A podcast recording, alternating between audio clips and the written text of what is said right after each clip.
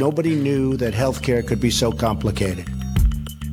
Es macht keinen Sinn, dass wir an allen Ecken und Enden unser Gesundheitssystem kaputt sparen. Ärzte sind keine Kaufleute. Ja, das ist ein politisches Versagen, das muss man ehrlich zugeben. Herzlich willkommen zurück zur elften Episode von Gesundheit und Machtpolitik. Heute mal wieder mit Pascal, hallo. Hallo. Und mit mir, Philipp, hallo. Was war los bei, bei dir? Ich habe gearbeitet. Hey! Wie schon die letzten, keine Ahnung, acht Wochen. Nein, es ist äh, wirklich, also man, man, kommt zu, wenn man noch ein, ein Freizeitleben nebenher haben will, neben der Arbeit, habe ich überraschenderweise festgestellt, nee, das war mir auch vorher klar, äh, zu nicht besonders viel. Insbesondere nicht äh, besonders viel politischem, zumindest noch nicht. Ich probiere gerade eben erstmal den Sport in mein Leben zu integrieren. Das ist schon irgendwie anstrengend genug. Ähm, außerdem bin ich ja jetzt, ach, das kann ich vielleicht erzählen. Ich bin äh, bei uns in der Klinik ähm, jetzt Assistentensprecher. Oh. Habe ich es schon mal erzählt. Äh, und daher für allen möglichen Quatsch verantwortlich. Weil du noch nicht genug zu tun hast? Weil ich noch nicht genug zu tun habe, richtig. Zum Beispiel, wie sehen die Dienstzeiten über Weihnachten und Silvester aus? Mhm. Oder wie machen wir das an bestimmten Feiertagen etc. Jetzt war ja diese Woche, diese Woche war ein doppelter Feiertag, ne? mhm. ihr erinnert euch alle. 31.10. Nicht, nicht alle, aber ja, nicht alle und überall, mhm. aber ja. Naja, aber zumindest der 31.10. Ein, war überall genau, frei. Genau. Und den, da wollten die natürlich die äh, guten Kollegen alle nicht arbeiten, was ich verstehen kann. Ne? Der Chef wollte aber, dass das gesamte Haus visitiert wird. So. Und so einen Spaß darf man dann organisieren. Und da haben wir dann uns drum gekümmert. Ansonsten war die Antrittsvorlesung meines Chefs. Also mein mhm. Chef ist äh, Professor Jürgen Bauer, der ist äh, Professor für Geriatrie und hat in Heidelberg den neu gegründeten Lehrstuhl für Geriatrie bekommen. Das ist ja, Heidelberg ist ja schon irgendwie eine der, ich sag mal, renommiertesten deutschen Universitäten für Medizin. Und dementsprechend war die Errichtung des Lehrstuhls natürlich ein dickes mhm. Ding und er hat den, den Ruf eben bekommen, ne, was schon für ihn spricht. Und den hat er, glaube ich, letztes Jahr ist er angekommen, hat dann erstmal arg damit zu tun, diesen Lehrstuhl aufzubauen, so ein bisschen Forschung zu etablieren, die Lehre. Also ich, ich meine, es gab natürlich Vorlehrer in der Geriatrie, muss ich da natürlich zurechtfinden, wenn man irgendwas ändern, wenn man irgendwie nichts ändern. Es hat gleichzeitig, ist er Chef eines neuen Krankenhauses geworden, nämlich hier in Heidelberg. Das jetzt, sagen wir mal, äh, auch seine Schwierigkeiten hatte, wo man dann als Chef neue Sachen umsetzen muss. Ne? Da mhm. hatte schon sicherlich sehr, sehr, sehr viel zu tun. Und Freitag war eben die Antrittsvorlesung. Jetzt kann man sagen, Herbstferien, Freitag 16 Uhr ist jetzt nicht so wahnsinns Top-Zeit. Ne? Es war trotzdem recht gut besucht. So eine Antrittsvorlesung ist jetzt keine Studentenveranstaltung. Da kommen äh, da kommt der Dekan der medizinischen Fakultät, da kommen ein paar Fakultätsmitglieder ähm, aus der medizinischen Fakultät, ein paar Leute aus der Universität, die Familie ist üblicherweise da, Freunde, Wegbegleiter mhm. der Karriere. Ein paar aus der, aus der Arbeitsstelle waren da. Also wir waren schon so zehn Leute oder so, ne, die aus der Klinik kamen, die sich dann entweder alle früher freigenommen hatten, also die Oberärzte sind eigentlich kollektiv gekommen. Ne?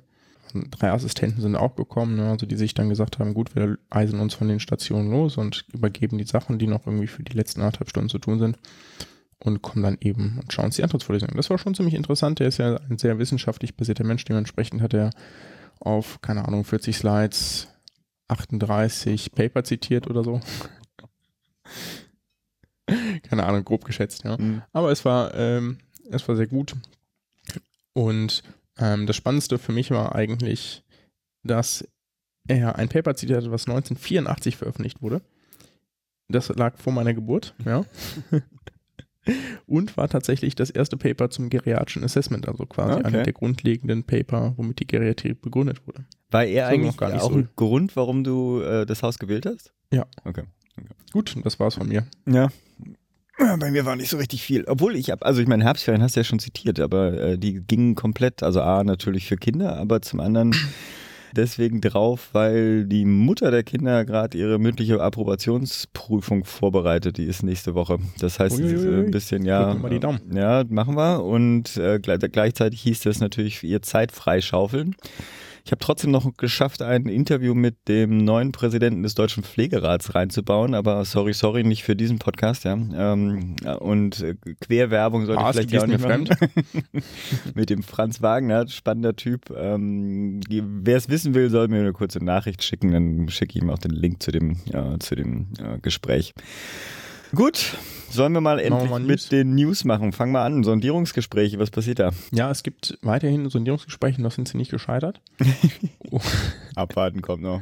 Ja, verhalten, genau. Und am 30.10.2017 wurde der Sondierungsstand zu Arbeit, Rente, Gesundheit, Pflege und Soziales, also alles, was man irgendwie Soziales nennen kann, veröffentlicht.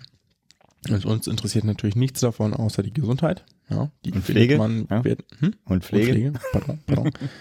Und das findet man in dem Papier, das wir verlinken werden. Das gibt es aus verschiedenen Quellen. Wir werden das aus meiner Lieblingspartei verlinken. Hey, welche ist das denn? Tja. Äh, ab Seite 3. So, und was natürlich irgendwie klar ist, es gibt so ein paar Basics, die man nochmal aufschreibt, obwohl das eigentlich klar ist. Ich zitiere uns ein, die Überzeugung, dass sich die Menschen in unserem Land auf eine gute medizinische und pflegerische Versorgung verlassen können müssen, unabhängig von ihrem Einkommen und Wohnort. Bla, Mhm. Also was die schon sagen, ist, dass sie irgendwie sich für eine flächendeckende Sicherstellung der Versorgung im ländlichen Raum und in unterversorgten Quartieren, also auch in Städten kümmern wollen. Ne? Das ist schon irgendwie da im Fokus. Eine Fachkräftesicherung, insbesondere in der Pflege, ne? Und eine besondere Unterstützung der Pflegenden. Also das ist schon angekommen, diese Botschaft, dass das ähm, ein Problem ist. Und sie haben sich schon auf vier Punkte geeinigt, nämlich eine integrierende und sektorübergreifende Bedarfsplanung. Das hatten Mhm. wir hier auch schon mal im Podcast diskutiert. Ihr seht, wir sind am Zahn der Zeit. Das zweite ist die Nutzung der Chancen der Digitalisierung im Gesundheitssystem. Ähm, Das klingt jetzt irgendwie relativ harmlos, bedeutet aber zumindest, dass es relativ sicher, wenn diese Koalition zustande kommt, auf jeden Fall ein IHF-Gesetz 2.0 wird. Hm. Ne? Und vielleicht auch ein 3.0, also dass man da schon weiter vorantreiben wird. Ne? Dann, das hatten wir hier auch schon diskutiert, die Weiterentwicklung der Notfallversorgung, denn hier besteht ein besonderer Handlungsbedarf. Das haben sie offensichtlich auch erkannt, dass das derzeit nicht tragbare Zustände annimmt. Und dann etwas, das ich zumindest vermuten würde, von den Grünen da hineingekommen ist, die Verbesserung der Situation der Geburtshilfe. Ja, das ist ja so ein klassisches Grünthema. Ja, erzähl mal, ich habe ich auch gelesen und gleichzeitig, ich, was meinen die eigentlich? Ich meine, es geht wahrscheinlich um diese Haftpflichtversicherungsproblematik äh, in der Geburtshilfe, aber äh, wie konkret äh, soll das dann jetzt gelöst werden? Also die selbstständigen Hebammen sollen gestärkt werden. Oder was? Genau, also man möchte quasi, oder das, ich das richtig interpretiere, soll es da um eine freie Wahl des Geburtsortes gehen, dass es nicht nur in Kliniken stattfinden kann, sondern auch zu Hause. Dazu bedarf es natürlich Hebammen, die A, so gut verdienen, dass sie diesen Job machen wollen, ne? und B, äh, nicht so horrende Haftpflichtsummen zahlen müssen oder Beiträge zahlen müssen, damit ihre Versicherung, damit sie versicherungstechnisch abgedeckt sind. Hm, Ich bin ja kein großer Fan von Hausgeburt und Geburtshaus, also ähm, insofern weiß Ich ich, persönlich auch nicht, ne? aber darüber streiten wir uns vielleicht mal andere Ja, okay, gut, Podcast. sehr gut. Ist eigentlich auch ein schönes Thema. Ist, ja, aber auch wieder so wie Homöopathie oder Heilpraktiker äh, ver- verlieren. Also, nein, das ist äh, ein bisschen, Ja, ein bisschen anders. Es ist schon ein bisschen ESO-Thema, was dabei ein ist. bisschen also eh so die- ist es, Ja. ja. Aber ähm, es gibt da tatsächlich auch medizinische Fakten. Ach nee. ja, aber verlassen wir dieses Thema, genau. So, was Sie noch alles weiter besprechen wollen, sind ähm, weitere 50 Punkte. Ja. Mm, Ganz unten und ganz lustig ist die äh, ist Cannabis, ne? Mhm. also Sicherstellung der Versorgung mit medizinischem Cannabis, das ist das eine. Ne? Ja. Das ist ja soweit so gut. Ne? Das klappt hier immer noch nicht in allen Fällen, obwohl das letztes in der letzten Legislaturperiode umgesetzt wurde. Ja. Und tatsächlich eine legal kontrollierte Abgabe wird diskutiert. Mhm.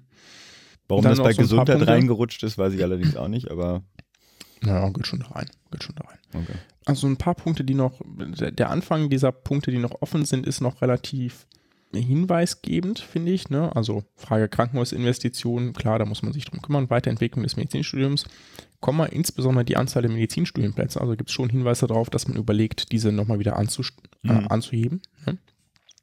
Das ist übrigens auch das einzige Instrument, was zu einer gerechteren äh, Zulassung führen würde, aus Mhm. meiner Sicht. Also ja, man kann auch die Zulassungs das Zulassungsverfahren ändern, aber solange es vier bis fünf Bewerber pro Platz gibt, aber nicht mehr Plätze, werden, werden immer vier bis, äh, werden immer drei bis vier rausfliegen. Mhm, ja, klar. egal wie fair das Zulassungsverfahren ist. Ja, und dann ist es ja auch egal, ob es der NC ist oder nicht. Ja, weil immer drei oder vier nicht studieren werden können. Nur wenn man die Plätze anhebt und das unter, also sozusagen verringert, sodass nur noch zwei pro Platz nicht studieren können. Mhm. Also das heißt nur noch, Ja, ja, klar. nur damit wird es äh, erträglicher für die Leute, die sie das machen möchten, aber nicht können. Mhm. Nächster Punkt. Stärkung der Unabhängigkeit der medizinischen Dienste der Krankenkassen. Naja, flächendeckende Apothekenversorgung und die Frage des Versandhandels. Ja. Jo, da gab es auch in der CDU gibt es da so ein bisschen Streit, ne? weil die Landesminister, Landesgesundheitsminister der CDU und CSU sich schon relativ eindrücklich, insbesondere mit einem Brief auch dafür eingesetzt haben, dass das RX-Versandverbot kommt. Ja, das werden die FDP und die Grünen möglicherweise nicht akzeptieren. Ja, Hoffe ich zumindest. Darüber haben wir auch schon geredet. Das Problem ist, dass die jetzt so ein großes Fass drum machen. Ne? Also äh, wie das ja immer bei Verhandlungen ist, aber wenn umso größer das Fass ist, umso mehr Gesichtswahrung äh, muss dann später auch stattfinden. Das heißt also, es wird äh, ein, ein spannender Diskurs werden. Mhm. Jetzt kommen nochmal zwei Punkte, die relativ klar sind. Ne? Hier steht nämlich äh, nicht einfach so ein Punkt, der zu klären ist, sondern uns eint der Wille, die Arbeitsbedingungen in der Alten- und Krankenpflege spürbar zu verbessern. Ja. So, und jetzt kommt, ne, darüber diskutieren wir die Frage der Vergütung, die volle Refinanzierung von Tarifsteigerungen, Möglichkeiten eines Sofortprogramms zur Verbesserung der Personalausstattung hatten wir schon äh, diskutiert oder beziehungsweise werden in diesem Podcast diskutieren, weswegen das schwierig wird, mhm. so ein Sofortprogramm. Eine Entbürokratisierung der Pflegedokumentation etc. etc. So was ein Punkt, den ich völlig affig, also ich persönlich völlig affig finde, ist der vorvorletzte. Ja, da steht die Frage der Finanzierung des Gesundheitswesens hinsichtlich und jetzt kommt einfach mal so alles, was man zu diesem Thema diskutieren könnte. ja. Der Struktur, Klammer auf, Modell einer Bürgerversicherung oder Weiterentwicklung des dualen Systems. Das ist so, ja, das stimmt, die Grünen wollen ja eigentlich eine Bürgerversicherung, der Rest eigentlich nicht. Ähm, machen wir mal eine Klammer drum. Weil im Grunde genommen könnten wir uns jetzt spontan nicht einigen. Eine Bürgerversicherung wird aber mutmaßlich nicht kommen, weil die Mehrheit liegt auf der anderen Seite. So wichtig ist es den Grünen dann vielleicht auch nicht. Vielleicht kann man sich irgendeinen kleinen Schritt dazu machen, wie zum Beispiel äh, Frage der Parität. Mhm. Das steht nämlich im nächsten Punkt, der auch völlig aufgeblasen ist. Überprüfung der des äh, Morbi-RSA, unter anderem Regionalisierung. Das Einzige, was den Kassen wichtig war, mhm. in diesem äh, in diesem, dieser neuen Legislaturperiode ist auch so ein, so ein Unter-Unterpunkt geworden. Also ja. das ist schon irgendwie ein bisschen traurig. Ähm, das war's zu, den, zu diesen Gesprächen. Wir werden dazu noch einen netten Artikel verlinken, der aus dem Deutschen Ärzteblatt von Rebecca Berhade geschrieben wurde. Die hatten wir hier auch schon zu Gast. Ja. Und dann äh, gehen wir mal weiter zur nächsten News. Ja, machen wir die, ähm, wir, wir, hoffen auch, dass es irgendwann ein bisschen konkreter wird. Ne? Ich mein Gefühl ist einfach, dass es immer ja, noch so ein bisschen Diskussionspunkte. Halt ja, ist ja richtig. So. Wie auch immer. Nächstes weiter. Thema, genau. Wir haben in der nächsten Woche fängt die 23. Weltklimakonferenz statt und zwar diesmal zwar unter der Präsidentschaft der Fidschi-Inseln, aber in Bonn, also vom 6. bis 17. November, also zwei Wochen. Mhm. Passend dazu gab es jetzt eine Veröffentlichung, die da heißt The Lancet Countdown on Health and Climate Change. Also hier werden äh, Herausforderungen gelistet, die hm, Klimawandel und Gesundheit äh, verbinden, also die gesundheitlichen, die Auswirkungen auf die Gesundheit durch den Klimawandel. Das ist veröffentlicht worden von, also Lancet klar, aber sind 24 Institutionen da, äh, beteiligt, darunter auch die Weltgesundheitsorganisation. Wir werden dazu ein paar Sachen verlinken. Zum einen gibt es einen Beitrag äh, in der Zeit vom 31.10. Titel Klima wird zur Gesundheitsgefahr. Der ist ganz spannend zu lesen. Die Studie selbst ist zwar kostenlos, man muss sich aber registrieren, um das zu bekommen. Wer nicht das Ganze lesen möchte oder äh, sozusagen auch eine Zusammenfassung davon haben möchte oder das ausreicht, es gibt eine Ausgabe von dem Ding für die EU. Also die haben quasi zu, eine Zusammenfassung für verschiedene Länder, USA, China, wie auch immer gemacht und für die äh, EU insgesamt auch eine Zusammenfassung. Das habe ich dann oder werden wir auch verlinken. Da muss man sich auch nicht registrieren oder sowas. Einfach eine PDF, die man. Im Zweifelsfall Sci-Hub. Ja, muss man in dem Fall ja gar nicht. Man muss einfach nur kurz registrieren, dann kriegt man das Ding auch. Außerdem also, ist so eine Registrierung beim Lancet auch, also ich persönlich finde das ganz praktisch. Ja, ja. Genau. Also Lancet, Aber ich bin vielleicht auch ein Freak. Also zu den, also die äh, viele Sachen, ich weiß halt auch nicht, das, äh, wird das auch nichts Neues sein, aber die ähm, Auswirkungen äh, Hinsicht auf äh, Hitze, Infektionsraten, die steigen etc. sind ja auch ein paar bekannt. Ich gehe trotzdem mal auf ein paar Kleinigkeiten ein. Also zum sagt die Studie voraus, dass die Infektionsraten verschiedener Klammer bisher zumeist nur in Tropen zum Beispiel vorkommender Krankheiten steigen werden. Ähm, zum, die WHO zitierte zum Beispiel das Denguefieber, was vor 1970 nur in neun Ländern äh, für schwere Ausbrüche sorgte, aber heute fast in über 100 Ländern mhm. äh, vorkommt und das auch regelmäßig. Natürlich auch ähm, Elemente wie, ähm, wie wirkt sich die Temperatursteigerung auf ähm, die Ernteverluste aus und damit der Unterernährung mit den ganzen natürlich auf, den, äh, auf die Gesundheit der Menschen bekannten Folgen. Kurzum, Stichworte Luftverschmutzung, Hitze, Verbreitung von Krankheiten, Nahrungsmangel, klimabedingte Migrationsbewegung, alles kommt in dem äh, Bericht vor also mit anderen Worten, der, schon heute gibt es diese Auswirkungen und wei was die weitere äh, Entwicklung betrifft, da gehen sie halt darauf ein mit Handlungsempfehlungen. Für, ich mache das jetzt einfach mal auf das europäischen Kontext sozusagen äh, be bezogen. Äh, da ist, sehen sie quasi drei, einer zwei Schwerpunktthemen. Das eine sind ähm, Umgang mit Hitzewellen. Ich weiß nicht, ob du dich da noch dran erinnerst, ich glaube, das war 2003 gab es eine, eine, relativ große Hitzewelle mit, glaube ich, über 70.000 Todesopfern hier in, in Europa.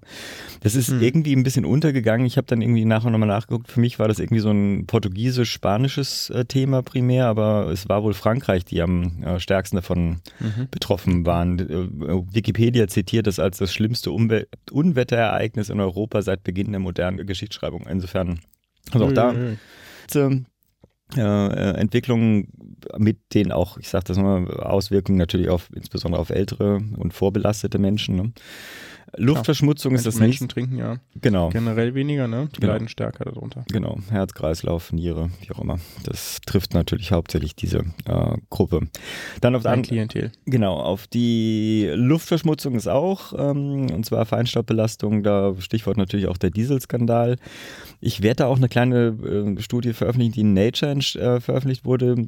Die hat man, glaube ich, auch schon mal angedeutet, die sozusagen errechnet hat, dass die Nichteinhaltung der Abgaswerte für die Dieselmotoren umgerechnet ähm, 38.000 vermeidbare Todesfälle äh, bedeutet hat. Ähm, also nur so als Orientierung, was da äh, damit auch gemeint wird.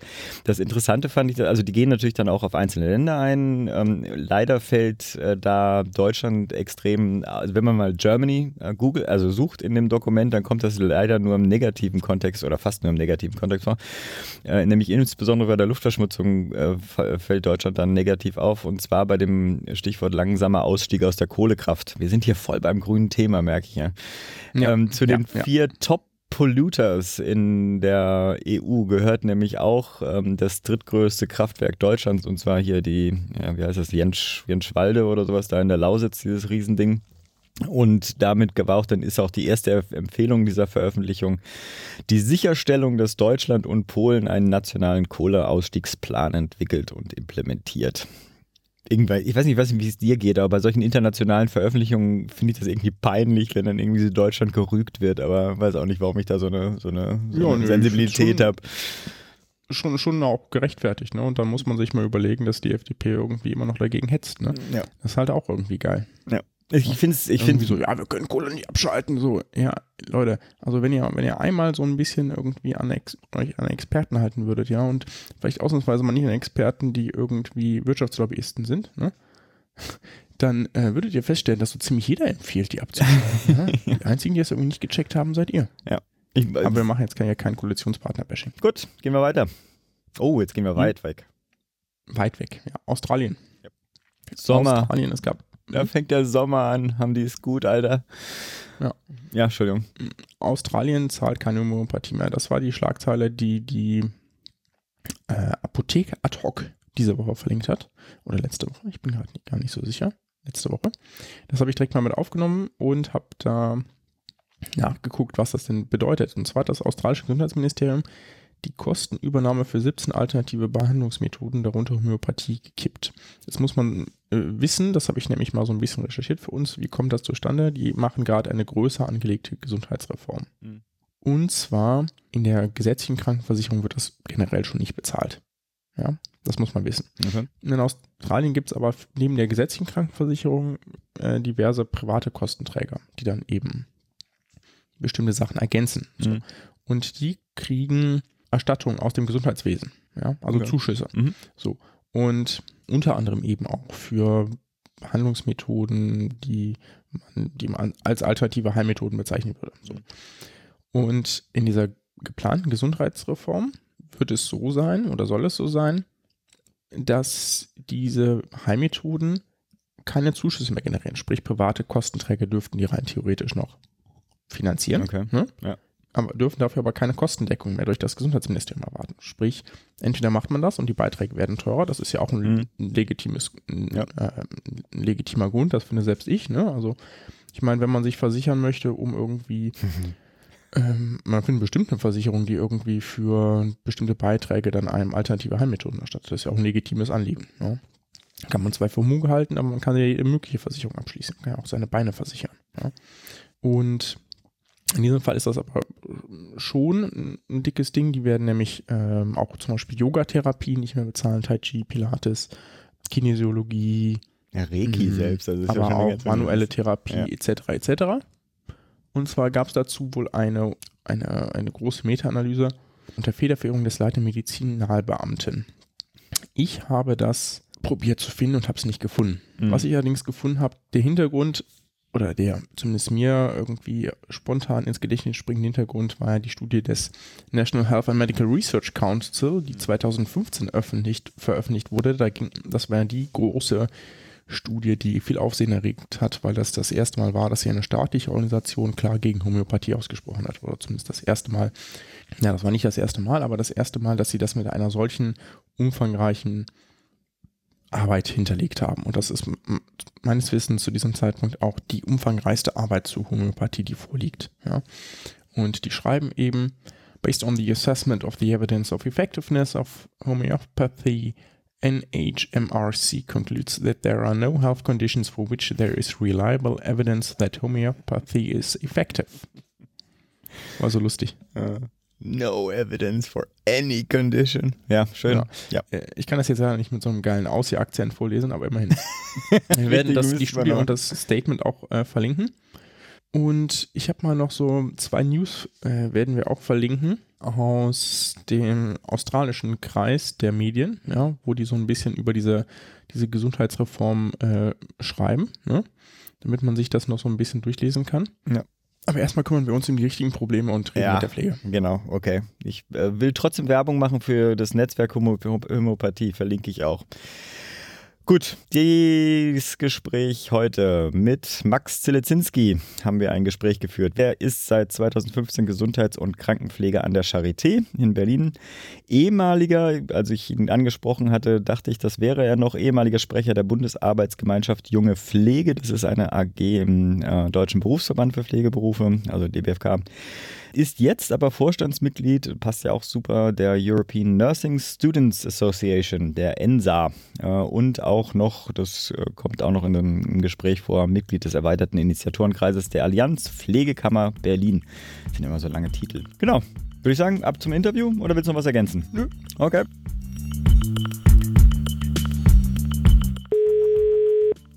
Guten Morgen. Guten Morgen, Max. Philipp hier. Hi.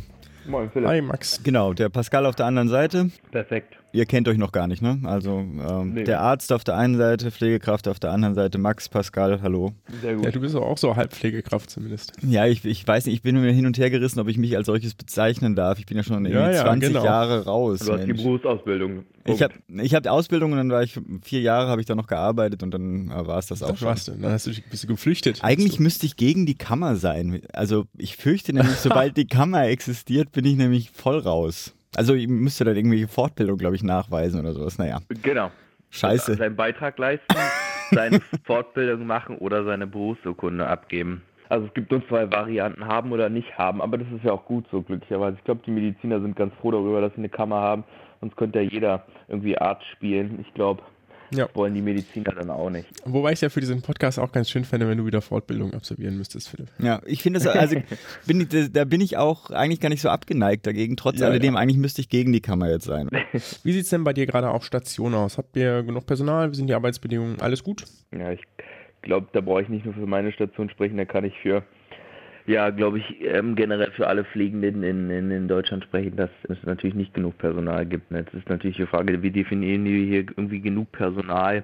Ich glaube, wenn wir den Pflegeaufwand darlegen, dann haben wir in keiner Einrichtung, egal ob Krankenhaus, Altenheim oder ambulanten Pflegedienst, ausreichend Personal, um die Patienten so gut zu versorgen, wie es eigentlich sein sollte. Ich glaube, so kann man das eigentlich festhalten. Ich würde mir wünschen, dass wir mehr hätten. Ich weiß aber, dass der Markt das gar nicht hergibt und die Kliniken ja mittlerweile sich untereinander und gegenseitig auch das Personal abwerben und dann wird es mit Sicherheit auch Bereiche geben in der pflegerischen Versorgung, die natürlich darunter gnadenlos leiden werden, weil sie nicht das Geld zahlen werden wollen oder können, wie jetzt zum Beispiel ein Krankenhaus das zahlen kann. Mhm. Also der Kampf hat begonnen und ich sehe dem Ganzen auch etwas positiv entgegen. Es wird spannend, wie sich das in den nächsten Jahren gestaltet. Ich glaube, wir müssen hier eher von Monaten reden. Ich glaube, dass das ähm, rapide zunehmen wird. Dass im Bereich der Mhm. Klinik die Betten gesperrt werden, weil nicht genug Personal ist, dass Mhm. Operationen ausfallen, dass in stationären Einrichtungen, also in Altenheimen, keine Leute mehr aufgenommen werden können, weil sie das Personal gar nicht mehr haben, die Mhm. ähm, Menschen zu versorgen und ambulante Pflegedienste. Und das ist, finde ich, so, das muss, also das muss man sich mal auf der Zunge zergehen lassen. Das ist eigentlich, so als ich meine Ausbildung angefangen habe, 2011, Hm. gab es ambulante Pflegedienste, die immer noch mit dieser MDK-Note geworben haben. Achso. Heute gibt es Pflegedienste, ambulante Pflegedienste, die nicht mehr mit ihrer MDK-Note werben, weil sie ja keine Kunden mehr wollen, sondern die werben hinten drauf, wir suchen Personal. Genau. Und so, so, das sind jetzt irgendwie gefühlt so sechs, sieben Jahre her. Und ähm, da sieht man mal, wie sich die Situation irgendwie drastisch verschärft hat. Und die verschärft sich weiter. Also das, was du beschreibst mit Bettensperre und so, das äh, trifft mein Krankenhaus auch schon. Ne? Also da, wo ich arbeite, sind nicht aus, nicht aus ärztlichen Gründen, sondern eben halt aus pflegerischen Gründen auf eine Station Betten gesperrt, außer meiner natürlich. Sprich, ich muss voll ranklotzen, ja. Aber woanders sind tatsächlich Betten gesperrt. Ja, das Schlimme ist doch am, am Ende des Tages, und ich finde, das kann man, also es muss doch eigentlich, die Politik muss das auch erkennen und sagen, endlich mal, dass dadurch die Versorgung unserer Ge Gesellschaft nicht mehr gewährleistet ist. Dass Menschen nicht die Versorgung erhalten, die sie eigentlich jetzt in dem, der Situation bräuchten. Gerade diejenigen, die irgendwie schwach sind, äh, krank sind, sich selber nicht dagegen wehren können, leiden darunter. Und es sind vielleicht auch diejenigen, die irgendwie Frau Merkel bei der diesjährigen Bundestagswahl irgendwie gewählt haben. Und ich bin so ein bisschen erschrocken darüber, dass die Politik jetzt auch wieder in ihren Sondierungsgesprächen, ja, gestern war jetzt Pflege irgendwie auch dran, wieder die Augen irgendwie davor verschließt Hm. und sich nicht der Thematik auch einfach öffnet. Jetzt bin ich gefrustet, das war genau meine Frage. Nein, also im Prinzip war ja sozusagen, die Pflege ist ja irgendwie durch Zufall irgendwie nur reingerutscht in die Bundestagsdebatte. Vielleicht trotzdem nochmal zusammengefasst, was würdest du denn aus den Sondierungsgesprächen erwarten? Was muss da unbedingt rein? Naja, die Sondierungsgespräche sind ja glücklicherweise erstmal ein Kennenlernen der einzelnen Parteien untereinander, was sie dann eigentlich für Ideen haben, um zu schauen, ob irgendwelche Ideen, die man vielleicht gemeinsam hat, dass man die zusammenbringt. Jetzt diskutieren wir ja im Bereich der, des Krankenhauses irgendwie ähm, eine Personalmindestbesetzung auf pflegesensitiven Bereichen. Da stellt sich jetzt generell die Frage, ob nicht jeglicher Bereich in, in der Mhm. Pflege ein pflegesensitiver Bereich ist und damit im Krankenhaus es überall festgelegte Standards geben muss, wie viel Personal mit dreijähriger Ausbildung auf der Station zu sein hat und nicht. Jetzt haben wir gestern davon gesprochen, dass der Beruf irgendwie so ja, attraktiver gestaltet werden kann. Ich kann dazu nur noch mal sagen, dass nach den Feuerwehrleuten der Pflegeberuf der vertrauensvollste Beruf ist. Jetzt stelle ich mir daraus die Frage, oder die stellt sich mir einfach ist, wie kann es sein, dass der Beruf so unattraktiv ist? Ich glaube, dass wir zwei zentrale Probleme haben im Bereich der Pflege. Das ist einerseits die ähm, schwierige Möglichkeit, sich weiterzuentwickeln in der Form, dass man Karriere machen kann. Das ist für Leute, die ein Abitur haben, super unattraktiv. Das heißt, dem kann man Abhilfe schaffen, wenn man daraus generell ein Studium macht. Ganz klar. Dann ähm, zieht die mehr Abiturienten, die wir in den letzten Jahren haben, in diesem Land vielleicht auch dahin. Und dann äh, andererseits auch die Bezahlung. Hm. Und Mhm. ich glaube, letzteres wird in den nächsten Jahren sich, glaube ich, selbst auflösen. Das heißt, umso weniger es von uns gibt, umso mehr Geld muss in diejenigen gesteckt werden, die da sind. Weil sonst gehen sie. Und das ist tagtäglich Brot. Jetzt ist die Frage, wie irgendwie eine Bundesregierung das klären kann, wie viel Geld wir bekommen. Da wird die freie Marktwirtschaft schon versuchen, selbst den Job zu übernehmen. Hm. Ich würde mir wünschen, dass die Bundes nächste Bundesregierung sich dem Thema einfach öffnet und ähm, der Pflege selbst mehr Verantwortung ähm, übergibt. Das würde ich mir irgendwie wünschen, dass das irgendwie festgeschrieben ist, dass wir ganz klar ähm, einen Sitz in den einzelnen Institutionen haben, die die gesundheitspolitischen Fragen aktuell, die aktuell zur Debatte stehen, als auch die in Zukunft zur Debatte stehen, einfach bearbeitet. Da sprechen wir von Sitz im GBA oder im Qualitätsausschuss. Da muss die Pflege verankert sein. Hm, kurze Nachfrage. Wer, wer würde denn sozusagen da den Sitz bekommen? Ne? Auf der, ich sag mal, auf der Ärzte- und auf der Kassenseite gibt es ja Institutionen, die bundesweit zuständig sind, die für sowas verantwortlich sind. Das ist die erste, also ich bin jetzt mal so ein bisschen ketzerisch. Ja, wer soll das denn machen auf Pflegeseite? Und B, genau. müsste die Pflege nicht eigentlich schon, zweite ketzerische Frage, durch die Deutsche Krankenhausgesellschaft vertreten sein? Uh. Bist ja böse. Ey, also wenn man sich das letzte ähm, Gutachten der Deutschen Krankenhausgesellschaft anschaut, in der es hieß, dass da eigentlich genug Personal im Krankenhaus unterwegs ist und die, und die Patienten ja alle gut versorgt sind und äh, derjenige, der das Gutachten geschrieben hat, sich am Ende des Tages eigentlich auch relativieren musste, dass das gar nicht so ist, weil die Leute aus dem Krankenhaus gesagt haben, ja nee, ist nicht. Wir können nämlich unsere Patienten nicht mehr versorgen. Dann ähm, stellt sich schon die Frage, ob die äh, Deutsche Krankenhausgesellschaft die Pflege denn vertritt.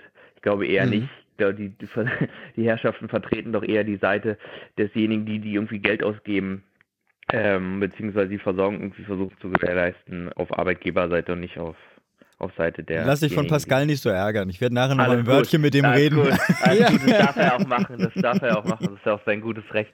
Das macht es ja dann auch spannend. Die Strukturen müssen im Bereich der pflegerischen Versorgung in unserer Gesellschaft einfach geschaffen werden. Also die Ärzte, die haben eine Standesvertretung, die gewisse Sachen regelt. Die haben eine gewerkschaftliche Vertretung, die sehr, sehr gut ist. Das sind ja alles Sachen, die die Pflege in, insofern eigentlich auch nicht hat und man ähm, die Pflege zu ihrem Glück vielleicht auch in gewisser Weise zwingen muss. Und es wird mit Sicherheit ähm, Institutionen geben, müssen, die schlussendlich ähnliche Aufgaben übernimmt, bloß für die Pflege dann, wie es bei der, bei der Ärzteschaft auch stattfindet um dass genau das so gut funktioniert, weil wir dürfen nicht vergessen, und das ist das, was ich immer als äußerst schwierig erachte, dass wir leider immer die Perspektive vergessen, die derjenige, den wir betreuen, nämlich einnimmt. Mhm. Sondern wir immer nur gucken, was, was betrifft uns jetzt, oder was betrifft die Institution und nicht was betrifft denjenigen, den wir zu versorgen haben. Und da, da glaube ich, müssen wir uns einfach noch deutlich weiterentwickeln. Sodass sicherlich ähm, es da in den nächsten Jahren Leute geben wird, die da sitzen. Und die gibt es bei den Ärzten ja auch zuhauf. Also ich glaube, die Ärzte, dass sie sich, glaube ich, nicht darüber beschweren müssen, dass sie gut vertreten sind. Also wer das sagt, dass die Ärzte nicht gut verankert sind in den einzelnen politischen Gremien, der lügt. Ja. Oder, Pascal? Nö, nö, die sind, die, sind, die, sind, die sind gut verankert, ne? Ich meine, die Frage kann man sich natürlich immer stellen, ob das die richtigen Leute sind, die da sitzen. Ja, da bin ich jetzt auch mal so ein bisschen selbstkritisch, ne? Aber um, ähm, die haben auf jeden Fall ist generell ähm, über den Schnitt der Jahre geschafft, ihre politischen Interessen gut zu vertreten oder vertreten zu lassen. Ich grätsch da mal ganz kurz rein, weil ich habe so ein bisschen das Gefühl, dass es da ganz gut äh, passen würde. Vielleicht hast du es auch so ein bisschen damit angedeutet. Du setzt dich ja auch für, ich glaube jetzt primär die Berliner, aber das Prinzip äh, Pflegekammer ein. Willst du vielleicht kurz umreißen, wieso du dich dafür engagierst? Ist das genau der Grund der, der Partizipation? Vielleicht auch, was das ist. Äh, für, richtig. Für Leute, ja, die, das, die also, mit dem Begriff vielleicht nichts anfangen können. Okay, die Kammer ist eine Körperschaft des öffentlichen Rechts, die als Standesvertretung ähm, dazu dient, die pflegerischen Belange zu klären auf politischer Ebene. Ich glaube, das kann man so am Reißen und ist eine Heilberufekammer und hat zum Heilberufegesetz auch Heilberufekammergesetz, glaube ich, genauso verankert wie die Ärztekammer, Zahnärztekammer, also übernimmt Standesaufgaben ähm, hat im gleichen Atemzuge aber auch einen Auftrag, und zwar ähm, die Versorgung der Gesellschaft zu gewährleisten. Das heißt, jeder Einzelne, der ähm, pflegerisch versorgt wird, hat die Möglichkeit, sich auch an die Kammer zu wenden und zu sagen, ey, könnt ihr mir mal sagen, ob das, was die da so machen, hm. auch eigentlich richtig ist. Macht, machen die ja bei den Medizinern auch. Ich setze mich für die Kammer ein aus zweierlei Gründen, weil ich der festen Überzeugung bin und das ist, sieht man bei den Medizinern auch, dass es der einzige Weg ist, um politisch Einfluss zu nehmen, um die pflegerischen Belange in der Politik so zu verankern, dass sie auch geregelt sind. Weil am Ende des Tages müssen wir ehrlicherweise sagen, haben wir in Deutschland alles, irgendwie Kraut und Rüben und nichts irgendwie Ganzes. Mhm. Und die Kammer da ganz klar was macht. Und jetzt wenn wir dann nach Rheinland-Pfalz schauen, die kümmern sich jetzt so gerade um die Berufsordnung und, und definieren die auch, kümmern sich so um, um Fort- und Weiterbildung, wie das gestaltet werden muss. Also immer auch im Hinblick darauf, welchen Einfluss hat jetzt die Weiterbildung auf die Versorgungsqualität der uns anvertrauten Menschen. Und das ist, glaube ich, die zentrale Aufgabe und das ist auch das Zentrale, was die Kammer diesbezüglich auch übernimmt. Ähm, naja, ich, ich hätte mal noch so eine, mal noch mal wieder eine ketzerische Nachfrage, um hier ein bisschen Spaß reinzubringen. Ähm, es gibt ja ähm, auf, auf der Ärzteseite gibt es ja gar keine Bundesärztekammern im Sinne des öffentlichen Rechtes, ne? sondern nee, es gibt Landesärztekammern, die sind auf Landesebene Körperschaften des öffentlichen Rechtes und auf Bundesebene gibt es einen nicht eingetragenen Verein. Ja, es gibt Leute, die scherzen böse, dass der rechtliche Status der Bundesärztekammer der eines Kaninchenzüchtervereines ist. Ja. Das ist nicht mein Zitat, ja, aber ich finde es irgendwie immer, immer ganz charmant, das so zu bringen. Vermutlich Und- auch nicht das Zitat von Herrn Montgomery, oder? Vermutlich auch nicht das Zitat von Herrn Montgomery, ganz richtig. Ja, der sieht das natürlich ein bisschen anders. Und da ist jetzt natürlich die Frage, würde das bedeuten für die Pflege, dass es auch da nur Landespflegekammern geben muss? Weil wenn es ja eine, wenn man die Einrichtung einer Bundespflegekammer betreiben würde, müsste man ja rein hypothetisch auch das Gleiche für die Ärzte wieder fordern. Was es ja aus, ich sag mal hier jetzt aus historischen Gründen nicht gibt, was mit der Mhm. Vergangenheit Mhm. der Ärzteschaft im Dritten Reich zu tun hat. Ne, da war die Pflege ja durchaus nicht ganz unbeteiligt daran. Also da gibt es ja auch einzelne Kliniken in Deutschland, die sich da auch aktiv ja daran beteiligt haben und da auch eine Geschichte, die wir genauso zu verantworten haben, im Bereich der Pflege, wie die Ärzte es auch zu haben. Sicherlich, es gibt jetzt drei Kammern auf, auf Landesebene, das sind die Körperschaft öffentlich Recht und wie sich das inwieweit die sich das äh, auf Bundesebene gestalten wird, da kann ich ehrlich gesagt gar nichts zu sagen, weil ich da gar nicht so involviert bin in die ganze Thematik und sich das ja auch gerade am Anfang befindet. Ich glaube, dass die ähm, Strukturen, wie sie dort geschaffen werden, sich teilweise ähneln werden mit äh, der, der, der, mit der Ärzteschaft, aber sicherlich die Pflege auch ähm, aus den, ich würde nicht sagen Fehlern, aber Struktur, wie soll man am besten das sagen, aus, der, aus den Schwachstellen von bestimmten Strukturen ihre, ihre Konsequenz zieht und ähm, es vielleicht einfach anders oder besser macht. Wie das am Ende des Tages konkret aussieht, weiß ich nicht. Das werden wir sehen. Das ist gerade in der Mache alles. Das wird mit Sicherheit Mhm. auch noch ein paar Monate dauern, bis da konkret sich was entwickelt. Zumal ja wir ja auch ehrlicherweise sagen müssen, wenn das auf Bundesebene dazu so, zu so einem Zusammenschluss kommt, dann haben wir ja in, dann, wenn es dann ein Verein sein sollte, dann ähm, Mhm. sind es ja auch erstmal nur drei Kammern, die da sich zusammenschließen und dann erstmal auch nur für die drei äh, Bundesländer Zurzeit, dann ja. ähm, sprechen. So, Mhm. dass wir da schauen müssen, wie sich das auch einfach entwickelt. Ich bin so ganz frohen Mutes auf NRW. Da geht es ja auch gar nicht mehr darum, ob wir, ob die Pflege dort eine Kammer bekommt oder nicht, sondern da geht es ja darum, wird es eine Kammer oder dieser komische Ring aus Bayern. Hm. Mhm. Wenn wir jetzt den Ring ansprechen, dann müssen wir ehrlicherweise sagen, dann ist es vielleicht die neue Form der Heilberufekammer, dann dürfen wir die Ärztekammern auch abschaffen. Ich glaube, dass die Ärzte sich da vehement gegen wehren werden, dass die Ärztekammern abgeschafft werden. Ja, so dass wir gucken müssen, was, sich, was auch das in der nächsten Zeit einfach bringt. Wir, wir werden sehen. Ja, ich hoffe mal, dass die ba der bayerische Weg nicht sich da durchsetzen wird. Das ist ja ein bisschen lächerlich äh, konstruiert. Ja, zumal die jetzt nach einem, glaube ich, nach einem Jahr erst irgendwie jetzt letzte Woche oder vorletzte Woche offiziell die Arbeit aufgenommen haben. Also die haben irgendwie ein Jahr lang gebraucht, um die Leute da irgendwie reinzukriegen. Zu Ja, weil keiner partizipieren wollte, genau. Ge- Genau, weil sie alle wissen ganz genau, dass das völlige Quatsch ist, was sie da unten Mhm. machen. Dass das Ja. überhaupt nicht im Sinne der zu versorgenden Menschen ist, als auch im Sinne der, der, der Pflegenden in, in Bayern, Mhm. sondern dass das irgendein so Mischmasch-Ding. Und jetzt muss man auch noch festhalten, finde ich es auch noch ganz wichtig, Bayern war mal Vorreiter, was die, was die Pflegekammer angeht. Es waren eine der ersten, die sich dahingehend auf den Weg gemacht haben, es aber dann irgendwann wieder gelassen haben. Ich glaube, das äh, wird jetzt würde ein bisschen ausschweifen, wenn wir das komplett ausführen würden. wir werden dazu ein bisschen was verlinken. Ich äh, würde tatsächlich noch eine Nachfrage stellen, bevor ich zu meinen eigentlichen Fragen noch komme, die ich noch stellen wollte.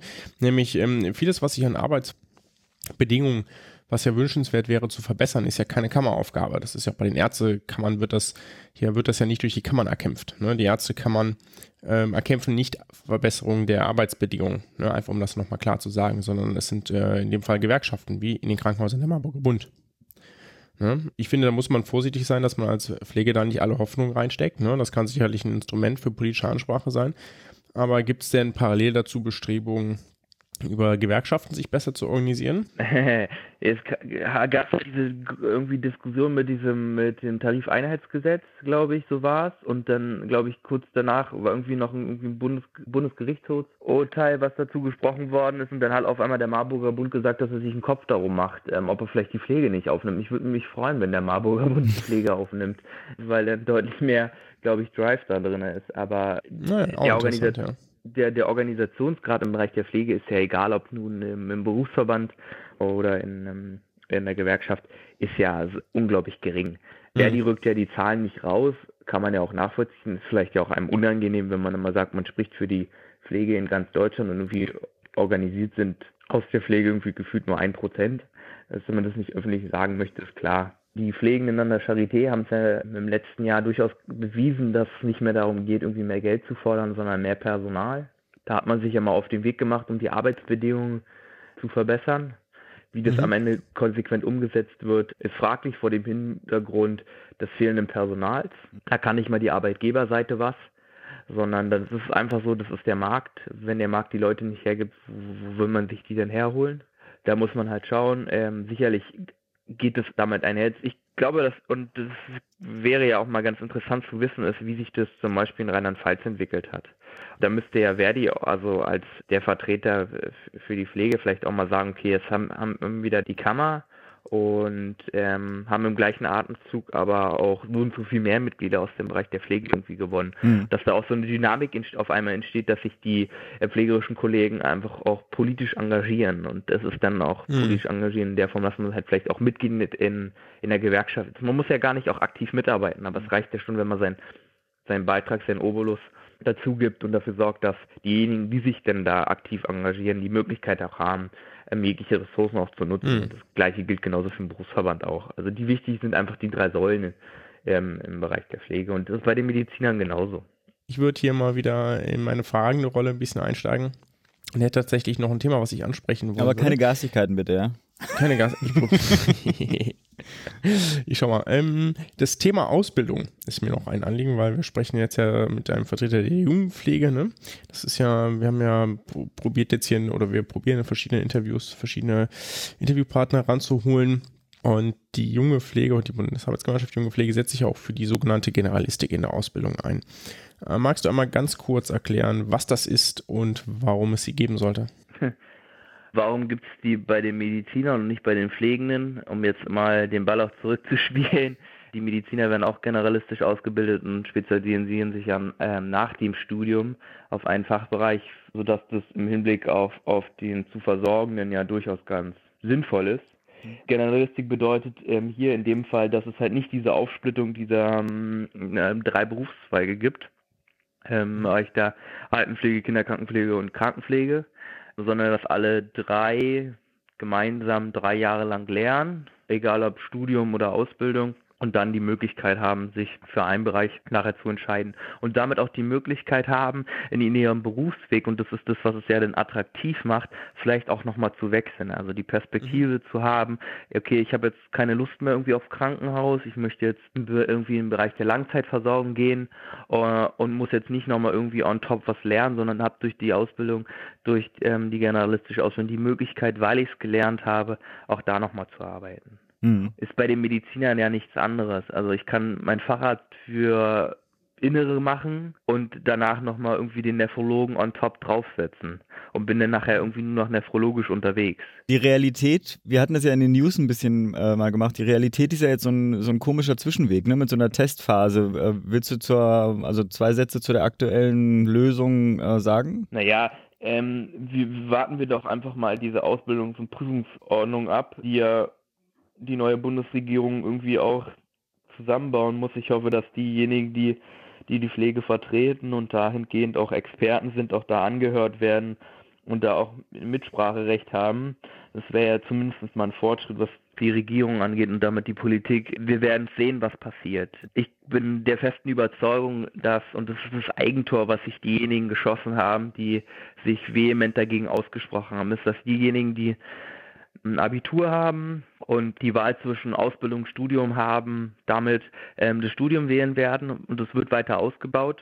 Da bin ich mir ziemlich sicher, weil es einfach deutlich attraktiver ist als eine klassische Ausbildung, weil man einfach mehr Entwicklungsmöglichkeiten hat. Wenn wir uns jetzt diese Struktur mal anschauen, dann ist es so, dass wir den Generalisten haben, dann haben wir diejenigen, die zwei Jahre gemeinsam lernen und dann sich nach zwei Jahren nochmal spezialisieren und dann hätten wir auch noch, und das ist auch die Frage, wie das irgendwie geklärt wird, weil das eigentlich meines Wissens nach auf ähm, Landesebene geklärt sein muss, ist diese Helferausbildung von zwei Jahren.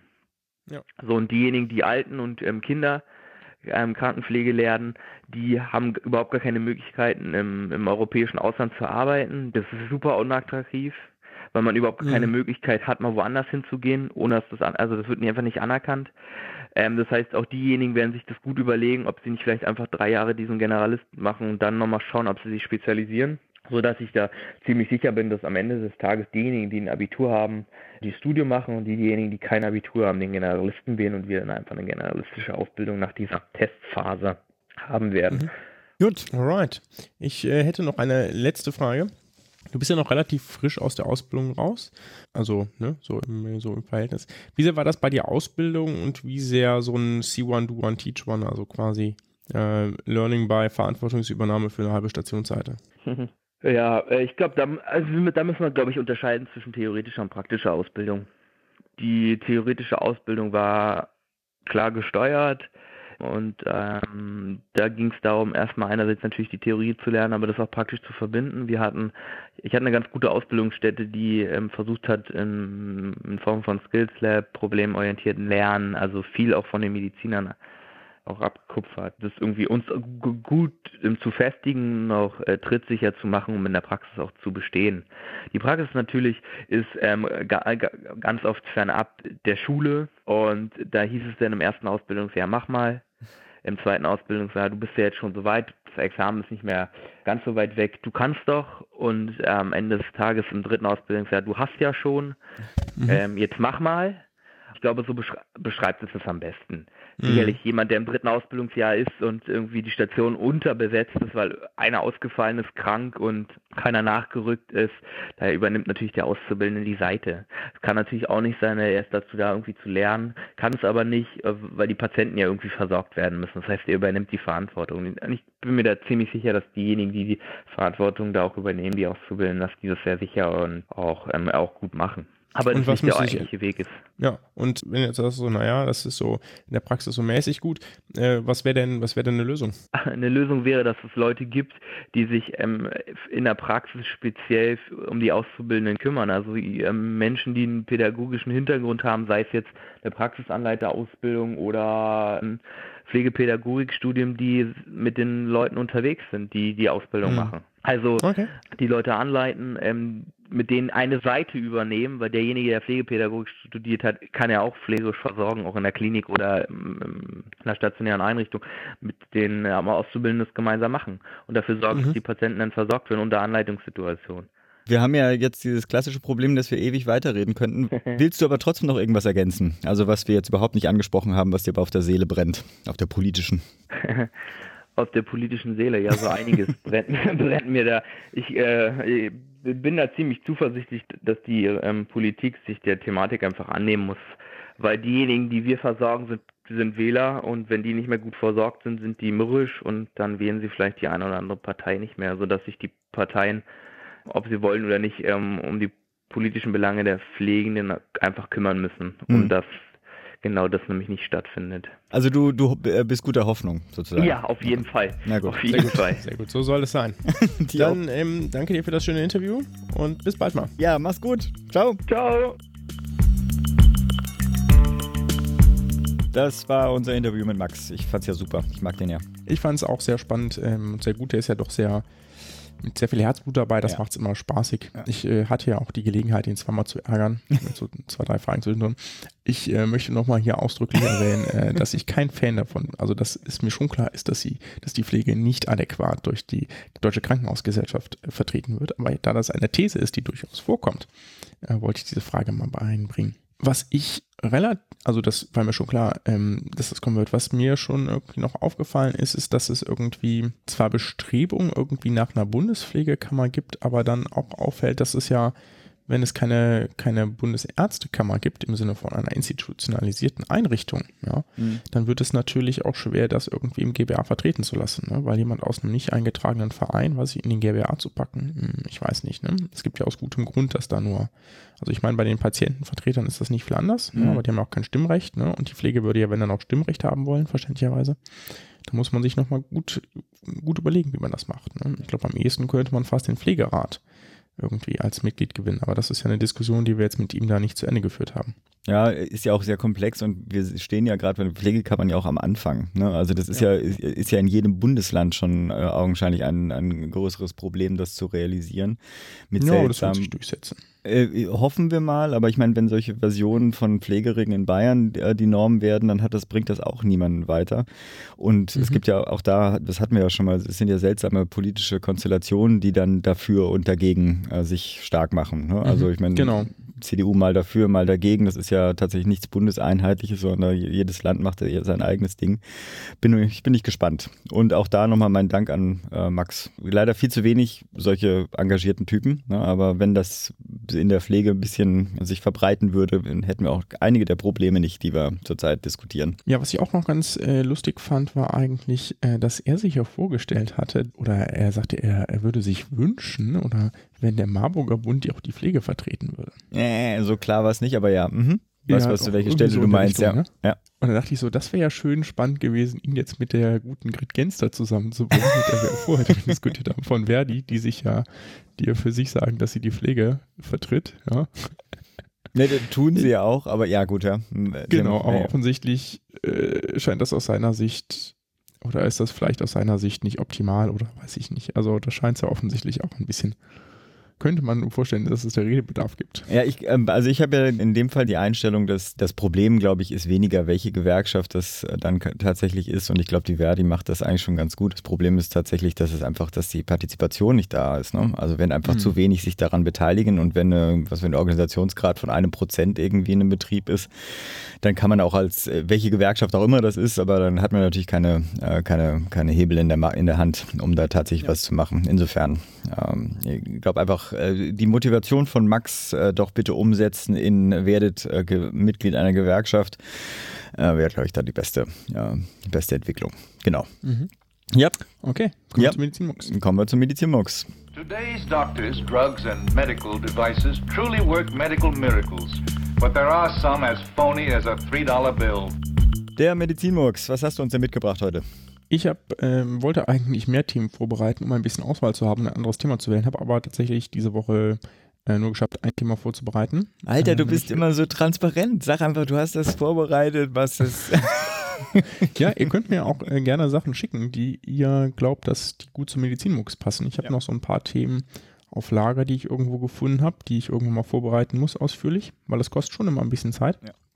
Und wir beschäftigen uns heute mit Robotic Assisted Surgery. Wie bin ich da drauf gekommen? Ich habe im Journal der American Medical Association geblättert, naja, online. Und da gab es ein ziemlich gutes Editorial. Aber erstmal vielleicht zum Thema selbst. Mhm.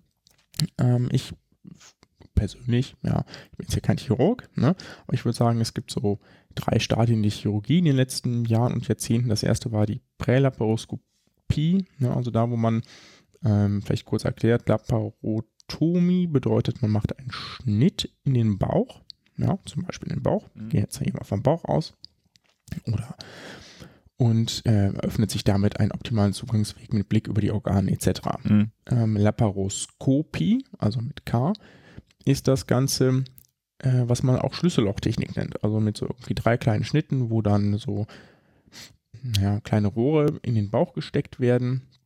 Dann wird da Gas eingeleitet, Mhm. ne, sodass sich das Ganze aufbläht der, und man sozusagen Übersicht gewinnt im Bauch. Ne? Das ist diese sogenannte Schlüssellochtechnik oder minimalinvasive Technik. Mhm. Denn vor dem, der Entwicklung oder der Ausbreitung der Laparoskopie hatte man eigentlich irgendwann gedacht, man sei so am Höhepunkt der Chirurgie angekommen. Man hatte lange und viele Studien dazu gemacht, was denn der beste Zugangsweg in der Chirurgie ist äh, für bestimmte Erkrankungen. Also wie operiere ich am besten eine Blinddarmentzündung, wie operiere ich am besten eine Halbdickdarmentfernung, ne? also solche Sachen. Äh, Und dann kam die Entwicklung der Laparoskopie und damit hat sich diese Frage so ein bisschen wieder übrig. Man sagte, ja, es gibt jetzt ja völlig neue Zugriffswege ne? und es ist viel, teilweise viel angenehmer, weil die Narben viel kleiner sind. Viele Leute wünschen sich ja auch nicht nachher eine große Narbe davon zu tragen. Und das dritte Stadium sind die Chirurgieroboter, so aus meiner Sicht. Und die roboterassistierte Chirurgie nimmt zu. Äh, ich habe probiert, Zahlen zu finden. Das ist nicht so einfach. Habe jetzt aber was, was ich euch präsentieren kann. In Deutschland gab es im Dezember 2016 88 Robotersysteme in Deutschland, in Ge- Gesamtdeutschland, scheint so zu sein. Ja. Okay. Aus der Viszeralchirurgie gibt es zumindest ein paar Zahlen. Und zwar gab es im Jahr 2010 exakt vier Eingriffe mit Robotern. Ja. Im Jahr 2012 schon 50 und im Jahr 2015 dann schon über 800. Okay. Ihr seht, das ist eine steile Entwicklungskurve. Den, die Zahlen dazu werden wir verlinken. Und der Klassiker oder ich glaube das einzig zugelassene System ist das sogenannte Da Vinci-System. Deswegen wird man davon auch häufiger mal hören. Mhm. Das ist, bedeutet, der Chirurg sitzt im gleichen Raum üblicherweise wie der Patient. Rein hypothetisch muss er das nicht. Mhm. Praktischerweise passiert das. Sitzt an einer Konsole, in dem man mit dem Kopf quasi drinsteckt und seinen Arm auch. Sitzt, ja, kann man sich vorstellen, wie so ein, ja, weiß ich auch nicht. Computerspieler. Also ungefähr die Größe einer Wahlkabine. ja. Und bedient den Roboter, der vier Arme hat und der am Patienten arbeitet. Die Lagerung ist dabei ziemlich wichtig. Ab und zu müssen Patienten umgelagert werden, sprich ist es so oder so unumgänglich, dass jemand dabei ist. Und der Chirurg, der sitzt üblicherweise direkt dabei, weil es rein theoretisch passieren kann, dass man wechseln muss. Also, dass man den Roboter quasi aus dem Spiel lassen muss und selbst weiter operieren muss. Ne? Es gab tatsächlich auch schon eine transatlantische OP, einfach um zu gucken, ob es funktioniert. Das geht also. Wer ne? hat sich denn dafür Weil bereit erklärt? Hm? Wer hat sich denn dafür bereit es nicht. erklärt? Ja. So, der Chirurg sitzt, sieht in dieser Konsole übrigens ein 3D-Bild. Ne, Die Kosten sind ungefähr 1,5 bis 2 Millionen für die Anschaffung Mhm. von diesem Gerät und so 150.000 für die Instandhaltung. Okay, Ähm, ohne Operationskosten natürlich. mhm, klar. Jetzt gab es nämlich diese letzten Tage zwei Arbeiten aus dem Journal der American Medical Association und zwar, ich zitiere, äh, das ist ein geiler Titel für dich. äh, Effect of robotic assisted versus conventional laparoscopic surgery on risk of conversion to open laparotomy among patients undergoing resection for rectal cancer, the ROLA randomized clinical trial. Das, die zweite Arbeit ist Association of Robotic Assisted versus Laparoscopic Radical Nephrectomy with Perioperative Outcomes and Healthcare Costs 2003 to 2015. Okay. Und vor allem gibt es aber ein sehr lesenswertes Editorial von James D. Wright. Ich zitiere mal einen Satz aus dem letzten Absatz. From a policy perspective, robotic assisted surgery exemplifies the difficulty of balancing surgical innovation with evidence-based medicine. Okay. So, beginnen wir also mal mit dem ersten, nämlich Surgical Innovation und einem dritten Artikel, der, der jetzt noch nicht drunter war. Der ist bereits 2012 erschienen mit dem Titel The Commercialization of Robotic Surgery.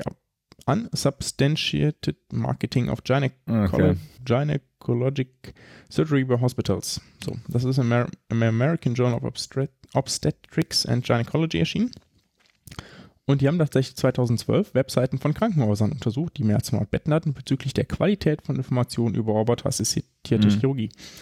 Ganz lustig. Und äh, etwa 44 der Krankenhaus-Webseiten erhielten dazu Informationen. 64, dav 64 Prozent davon mit Stock-Images. Ja. 24 mit Text der Roboterhersteller. Oh, scheiße. Mhm. Genau. Und ähm, Komplikationen, Kosten oder erhöhte Operationsdauer wurden auf weniger als 4% der Webseiten erwähnt. Mhm. Also im Grunde genommen schlecht. Marketing, ja, ja. Mhm. Ja. Conclusion: uh, Marketing of robotic gynecologic, uh, gynecologic surgery is widespread.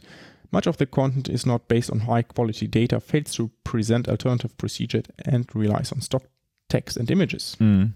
Ist ein Drama, weil es letztlich bedeutet, ähm, dass es angepriesen wird von den Krankenhäusern und als modern und wir können das und so und die Risiken außer Acht gelassen werden. Jetzt zur Evidenz. Hm, Die eine Studie zur OP von Rektalkarzinom, 471 Patienten, RCT, also eine gute Mhm. Studie, hat keinen Unterschied gefunden zwischen Laparoskopie und Roboter bezüglich der Notwendigkeit zum Switch, also Mhm. dass man dann doch Mhm. äh, direkt offen operieren muss. Ne? Aber auch keine Unterschiede bei Komplikationsraten, Mortalität oder Lebensqualität. Aber die Roboterchirurgie dauert länger und die Kosten pro Fall waren höher. Die Studie zu radikalen Nephrektomien war eine Beobachtungsstudie mit Krankenhausdaten. Mhm. Äh, Die Anzahl der Roboter-OPs stieg im Beobachtungszeitraum, aber es gab auch da keine Unterschiede bezüglich Komplikationen oder Bluttransfusion, aber wieder längere OP-Zeit und mehr Kosten. Mhm. James D. Wright schreibt, Roboter-OPs sind zwar häufig der Laparotomie überlegen, aber wie es scheint, nicht der Laparoskopie. Ne? Was ich aber ganz spannend fand, ist, offensichtlich hat der Anstieg der roboterassistierten OPs teilweise auch zu einem Anstieg der Laparoskopien geführt, zum Beispiel bei der Hysterektomie. Das hat in diesem Fall vielleicht auch Vorteile. Mhm. Ja. Zurzeit ist die Lage aber so, es fehlen klare Belege für viele Operationsfelder, dass roboterassistierte Chirurgie laparoskopische Chirurgie überlegen ist. Mhm. Ja, man muss sich also als Patient auch gut überlegen, ob man das machen will, nur weil es fancy klingt. Mhm. Und wenn man im Gesundheitswesen ist, ob man das zahlen möchte, weil bis zu einem möglichen Beweis kostet das vor allem mehr Geld. Mhm. Klar. Das ist der Mux der Woche. Spannend. Ich bin ja ein Fan von allen äh, Science-Fiction ähm, Ja. äh, Innovationsgedöns, aber sagen wir so, ich hatte ja schon, kommen. Ja, genau, aber es scheint noch nicht in der Form zu sein. Ich hatte eigentlich ein bisschen spekuliert, dass zumindest die, was weiß ich, äh, Komplikationsraten, Infektionsraten oder sonst was dann doch einen kleinen mhm. Unterschied dann machen. Also ich meine, es wird kein großer Schritt sein, ne? weil dafür ist das Gesundheitssystem dann doch zu, zu gut schon.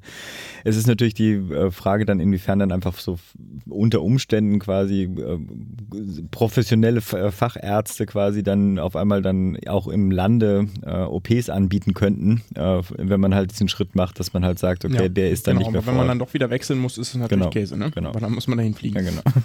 Gut, nee, okay. das war's für heute. Dann genau, bis, bis dann. in zwei Wochen. Bis dann. Ciao. Ciao.